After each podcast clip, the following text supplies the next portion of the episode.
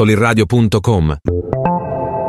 Esto es Universo RH con Arturo Castañeda e Israel Navarro. Soliradio.com. Innovamos la comunicación.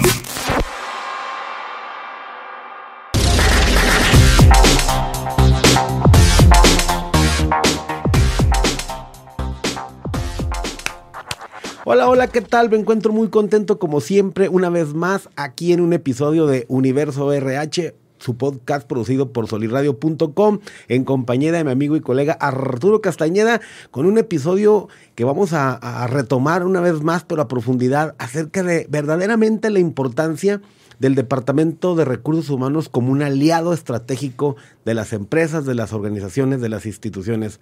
Arturo, es un tema que hay que tocarlo a profundidad para que toda la gente que nos ve y nos escucha pueda tener carnita y pueda desmenuzar y que no quede esto como un cliché, porque se habla y se dice mucho, pero sí soy un convencido y creo que tú también de que verdaderamente recursos humanos es un aliado estratégico para el crecimiento y la potencialización de cualquier empresa o organización. Así es, Irra, así es. Y bueno, antes de comenzar, gracias a que Sol y Radio, mi Cristian, como siempre, en controles. Muchas gracias.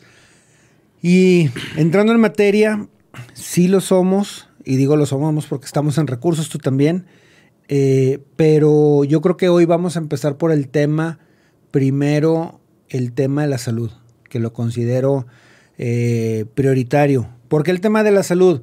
Porque recursos humanos, todo el mundo va a decir que no, sí, que es aliado y que sin él no crezco, porque la gente y la capacitación y bla, bla, bla.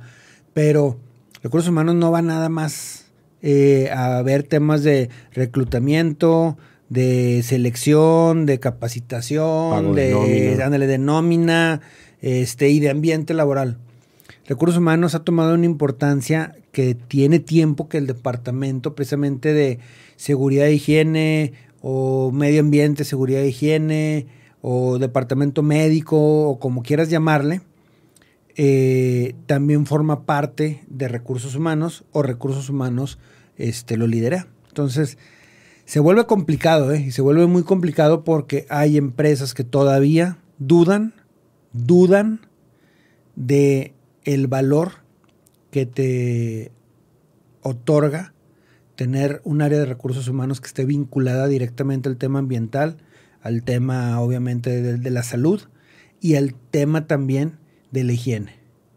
Batallamos todavía para que eh, líderes de empresas, dueños, para que el top en el papel, porque todo mundo te, todo mundo te dice, no, sí, claro que sí es muy importante la salud, que la gente, que no sé qué, que la, la, que la chingada.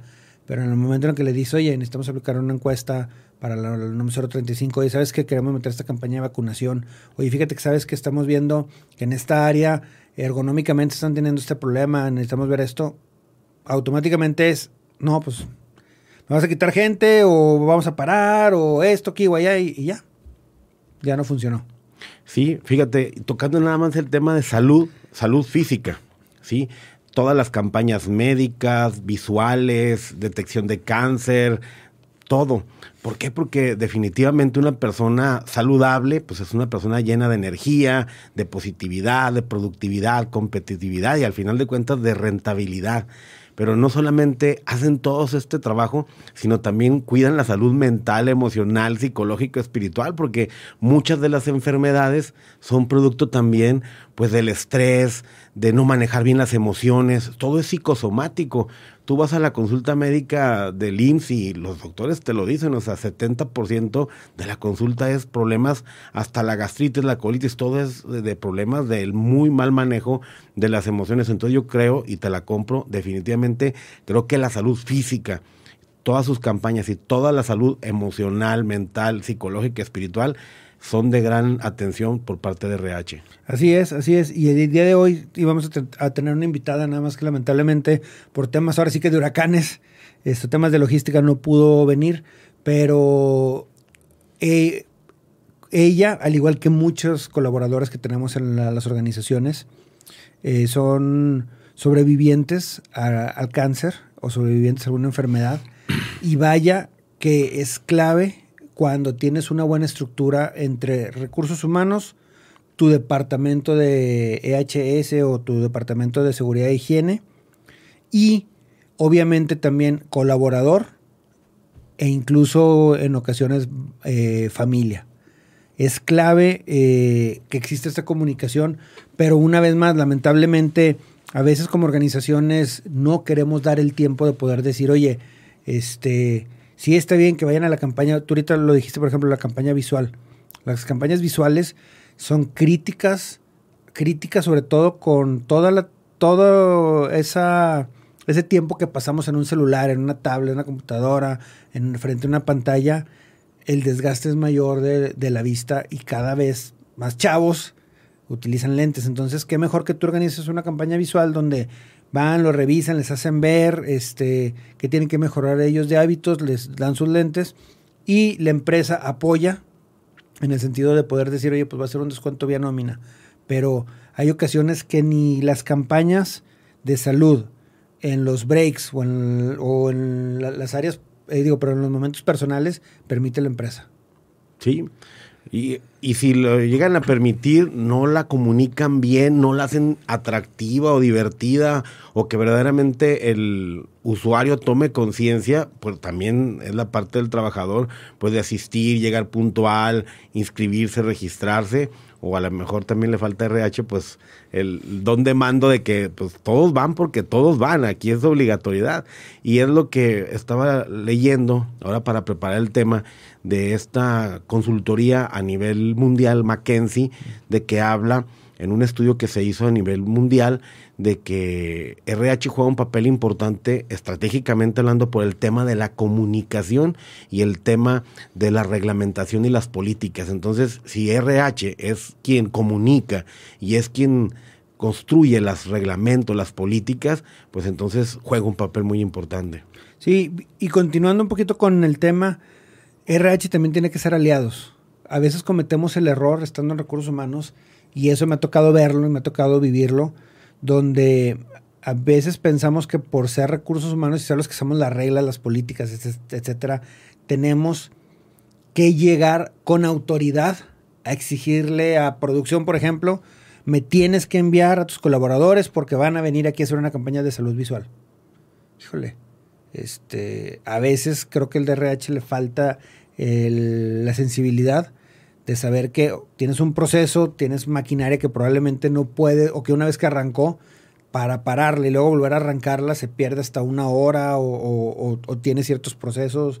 No es ya me llevo a la gente y no es vamos a parar. Entonces, recursos humanos también tiene que ser un aliado del resto de la organización para poder revisar con tiempo, negociar, vamos a hacerlo de esta manera, van a estar en este lado, eh, planéalo y como bien dijiste ahorita que es clave, la comunicación.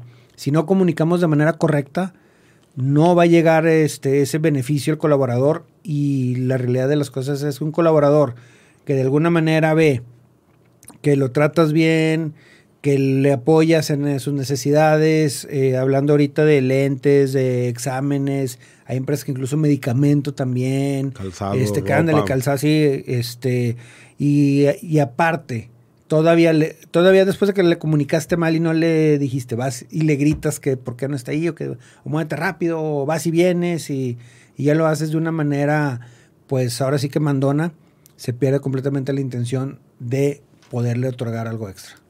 Así es. Ahora, porque el tema es la importancia y la relevancia de RH como líder estratégico.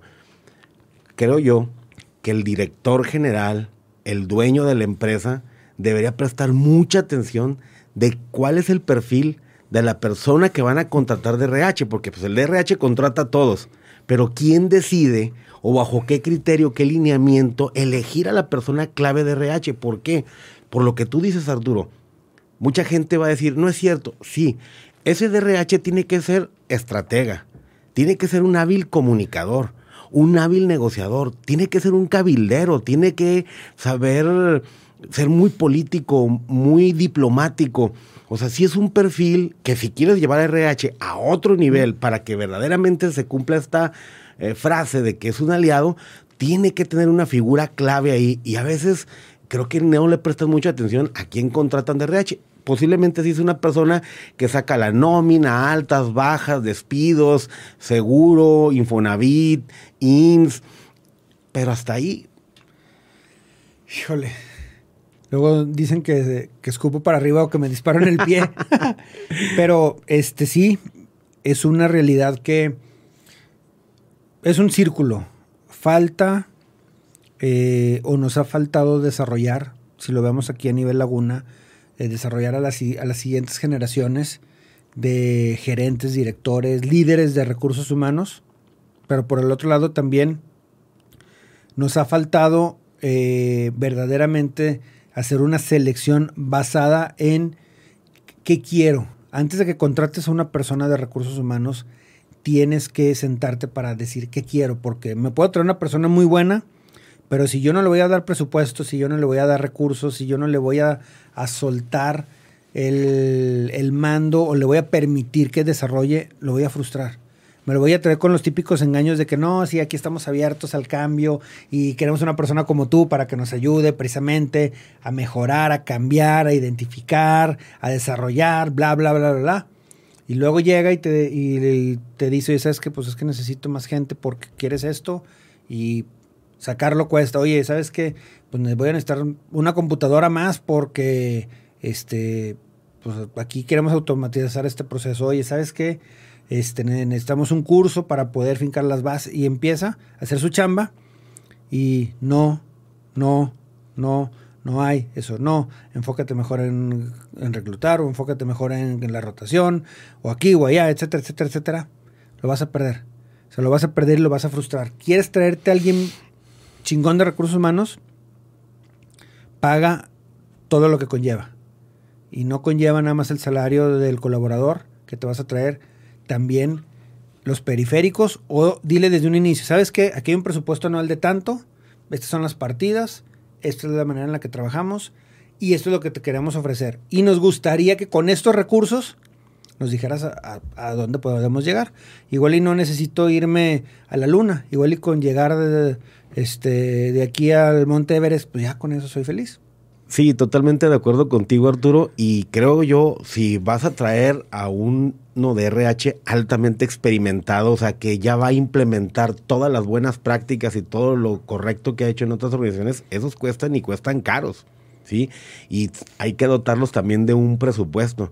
Pero también me ha tocado, cuando hoy me han contratado, o sea, si no hay presupuesto, ok, entonces déjame nada más de dónde empiezo a hacer cambios y ajustes para que de ahí salga. Pero ni eso, o sea, te, ahorras muchas cosas y ese presupuesto debería, como ser autosuficiente o, o redirigido al mismo departamento y no lo hacen.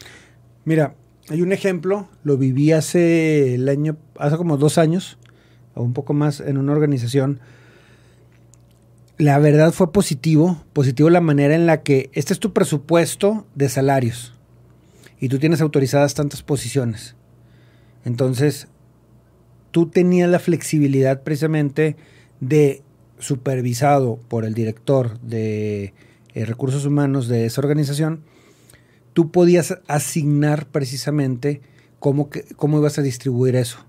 ¿Sabes qué? Yo con dos junior y un senior, no, ¿sabes qué? Yo necesito dos senior y un junior, oye, ¿sabes qué? No, a mí ponme un senior, un junior y un practicante y ese presupuesto que somos, o sea, había una planeación de qué hacer.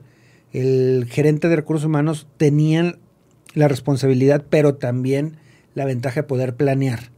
Y luego me tocó en esa organización el presupuesto ambiental, tener un presupuesto ambiental.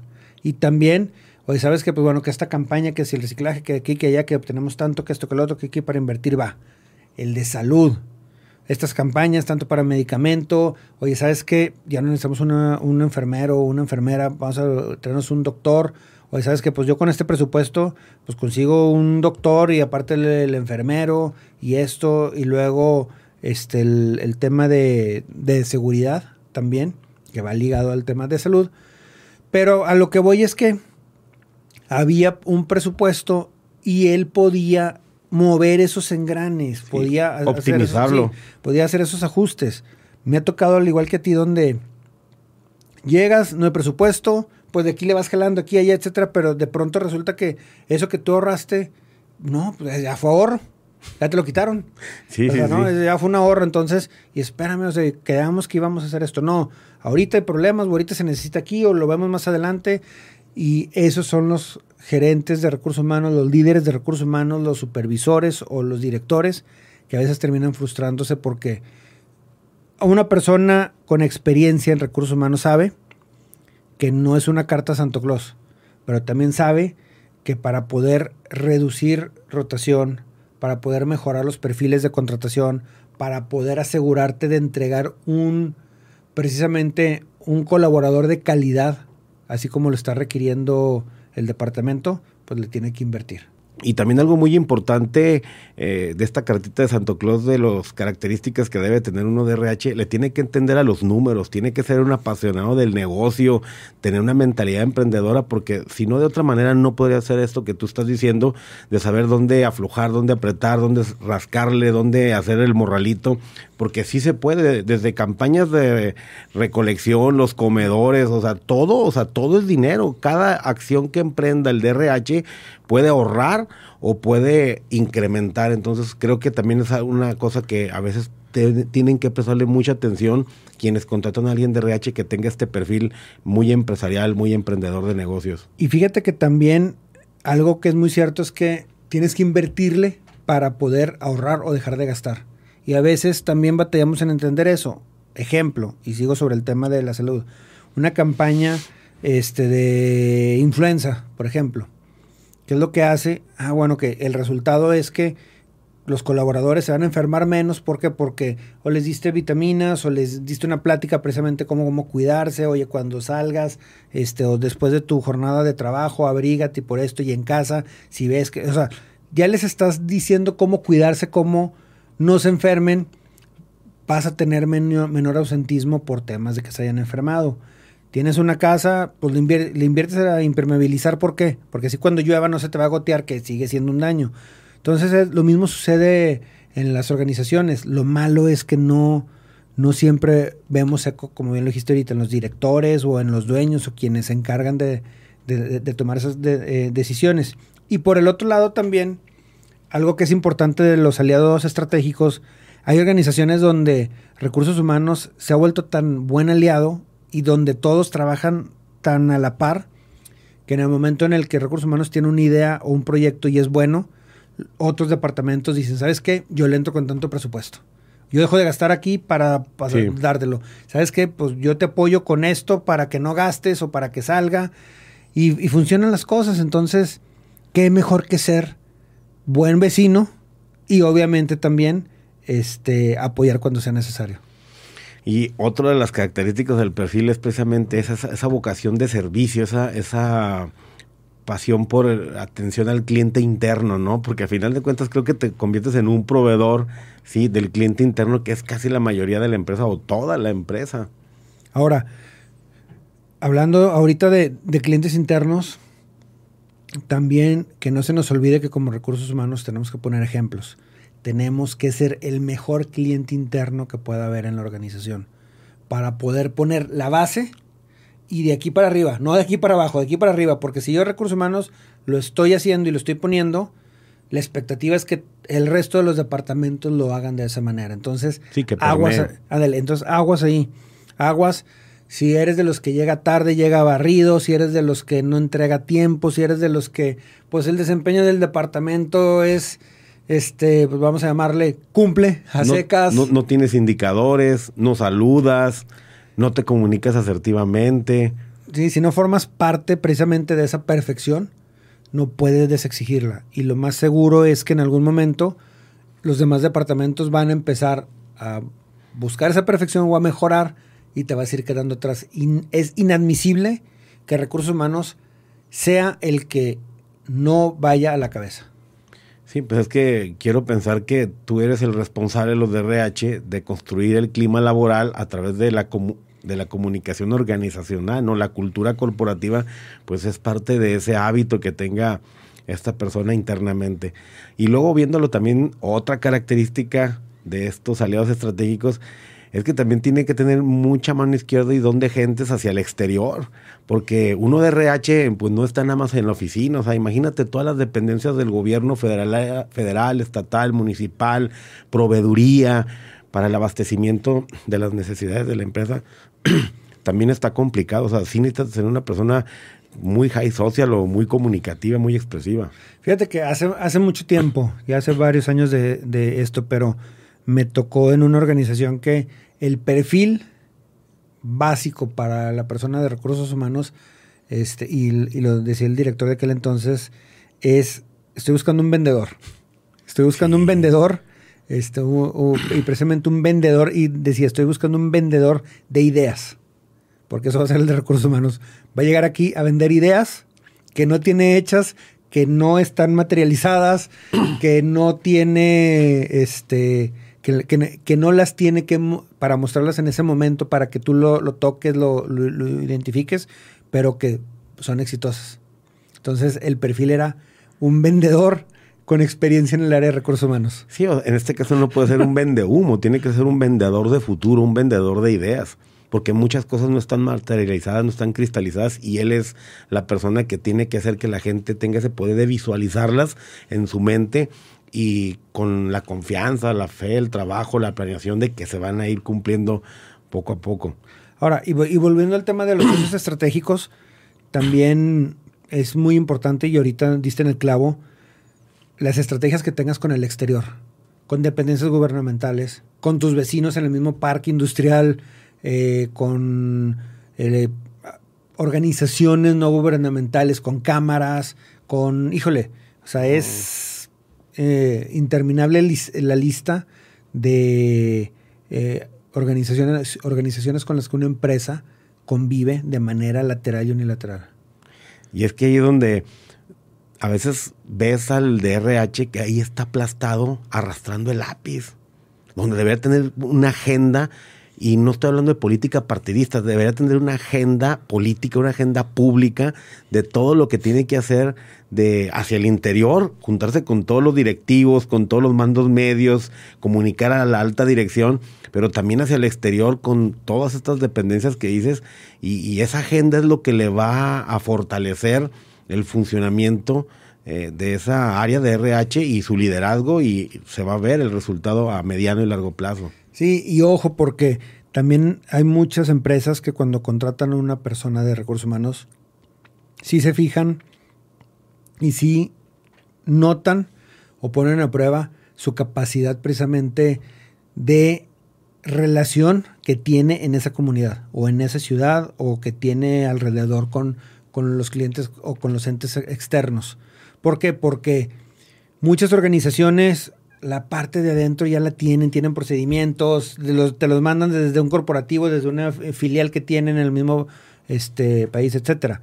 Pero el relacionarse con la comunidad, no cualquiera, el atender universidades, atender eh, oficinas de gobierno, atender incluso directivos este, o personas de rango de, de alguna eh, o de los alrededores, atender incluso también a veces las necesidades de la comunidad no es sencillo. Entonces necesitas a alguien con mucha formación en eso. Sí, pues es que imagínate, si quieres hacer marca de la empresa, pues tienes que saber comunicar y proyectar lo que quieres que la gente perciba de que, ah, mira, es una empresa socialmente responsable, comprometida con la comunidad, déjame le compro porque vale la pena apoyar esa empresa, o sabes que yo quiero trabajar para esa empresa y eso solamente lo va a hacer alguien que sea capaz de proyectar esa imagen. Y ahora, si tú ya estás en la posición de recursos humanos, porque a final de cuentas me queda claro que muchos de, los que no- nos escuchan ya están ahí o, ya están perfilados para esa posición, clave que identifiques ahorita quiénes son tus aliados, tus aliados internos, quiénes son tus aliados, tu equipo precisamente interno que te va a estar ayudando a que, se, a que se den las cosas, pero también clave cómo te estás relacionando con los otros departamentos.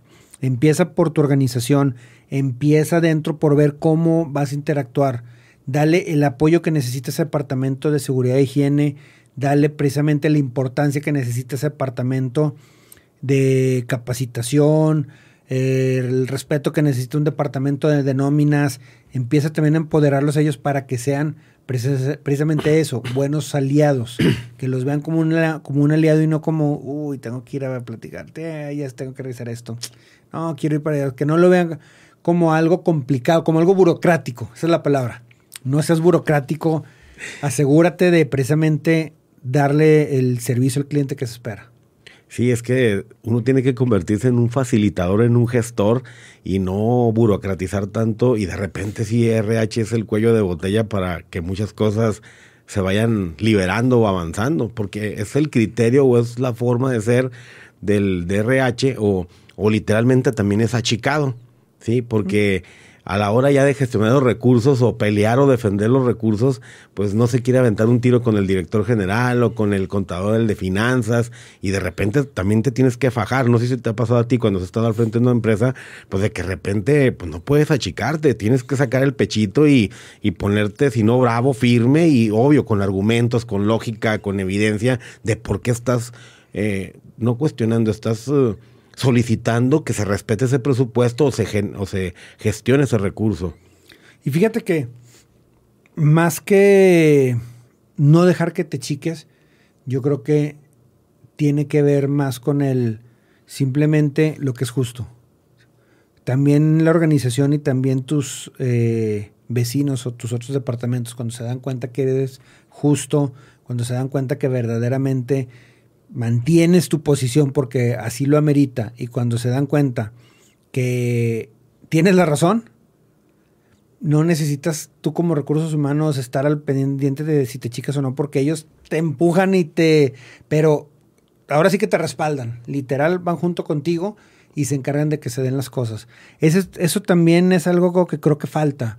Falta que los de recursos humanos se la crean y que se den cuenta dónde están parados.